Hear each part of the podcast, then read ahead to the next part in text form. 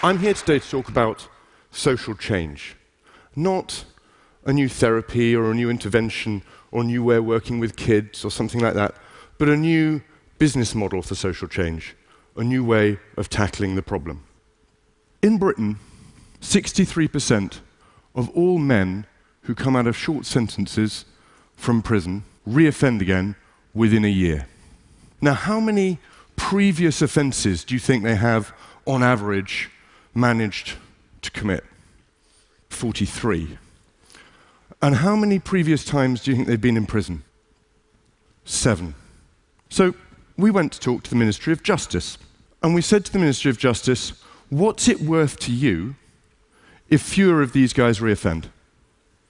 It's got to be worth something, right? I mean, there's prison costs, there's police costs, there's court costs, all these things that you're spending money on to deal these guys. What's it worth? Now, of course, we care about the social value. Social finance, the organization I helped set up, you know, cares about social stuff. But we wanted to make the economic case, because if we could make the economic case, then the value of doing this would be completely compelling. And if we can agree both a value and a way of measuring whether we've been successful at reducing that reoffending, then we can do something we think rather interesting. The idea is called the social impact bond. Now, the social impact bond is simply saying if we can get government to agree that, we can create a contract where they only pay if it worked. So that means that they can try out new stuff without the embarrassment of having to pay if it didn't work, which for still quite a lot of bits of government, that's a serious issue. Now, many of you may have noticed there's a problem at this point, and that is that it takes a long time to measure whether those outcomes have happened. So, we have to raise some money. We use the contract to raise money from socially motivated investors. Socially motivated investors. There's an interesting idea, right? But actually, there's a lot of people who, if they're given the chance, would love to invest in something that does social good. And here's the opportunity. Do you want to also help government find whether there's a better economic model? Not just leaving these guys to come out of prison and waiting till they reoffend and putting them back in again, but actually working with them to move to a different path, to end up with fewer crimes and fewer victims. So we find some investors, and they pay for a set of services. And if those services are successful, then they improve outcomes. And with those measured reductions in reoffending, government saves money. And with those savings, they can pay outcomes. And the investors not just get their money back, but they make a return. So in March 2010, we signed the first social impact bond with the Ministry of Justice around Peterborough Prison. It was to work with 3,000 offenders, split into three cohorts of 1,000 each. Now, each of those cohorts would get measured over the two years that they were coming out of prison. They've got to have a year to commit their crimes, six months to get through the court system. And then they would be compared to a group taken from the police national computer, as similar as possible, and we would get paid, providing we achieved a hurdle rate of 10% reduction, for every conviction event that didn't happen. So we get paid for crime saved. Now, if we achieved that 10% reduction across all three cohorts, then the investors get a 7.5% annualized return on their investment. And if we do better than that, they can get up to 13% annualized return on their investment, which is okay. So, everyone wins here, right? The Ministry of Justice can try out a new program, and they only pay if it works. Investors get two opportunities. For the first time, they can invest in social change. Also, they make a reasonable return. And they also know that, okay, first investors in these kinds of things, they're going to have to be believers. They're going to have to care in the social program. But if this builds a track record over five or ten years, then you can widen that investor community as more people have confidence in the product. The service providers, well, for the first time, they've got an opportunity to provide services and grow the evidence for what they're doing in a really constructive way and learn and demonstrate the value of what they're doing over five or six years, not just one or two, as often happens at the moment. Society wins, fewer crimes, fewer victims. Now, the offenders, they also benefit.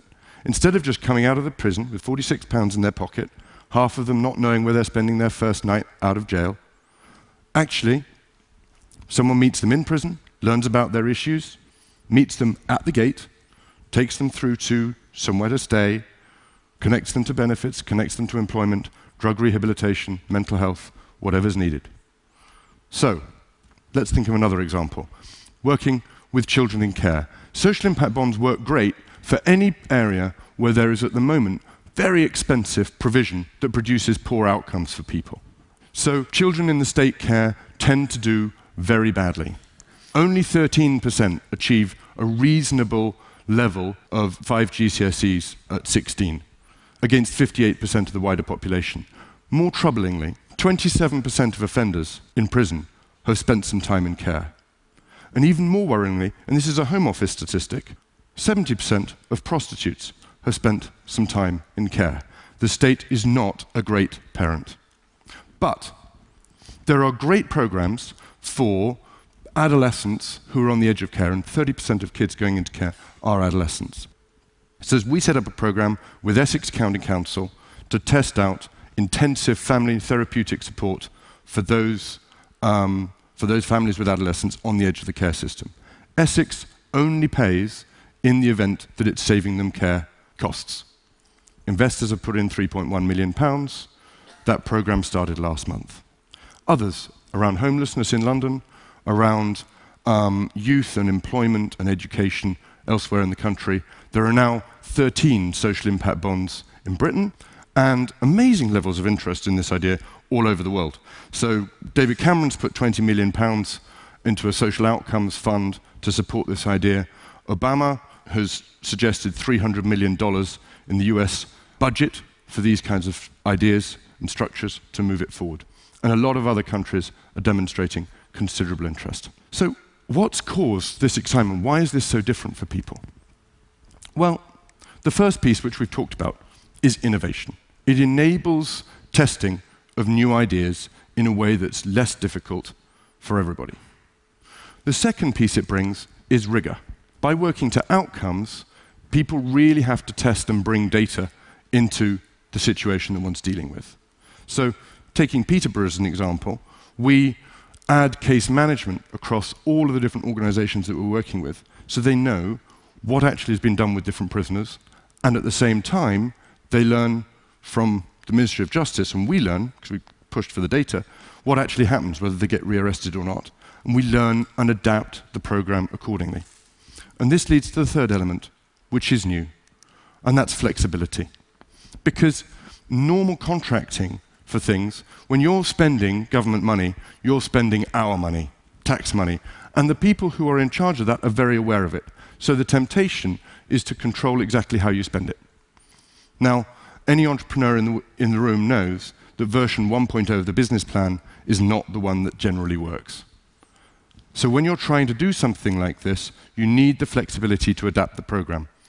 And again, in Peterborough, we started off with a program, but we also collected data, and over the period of time, we nuanced and changed that program to add a range of other elements so that the service adapts and we meet the needs of the long term as well as the short term.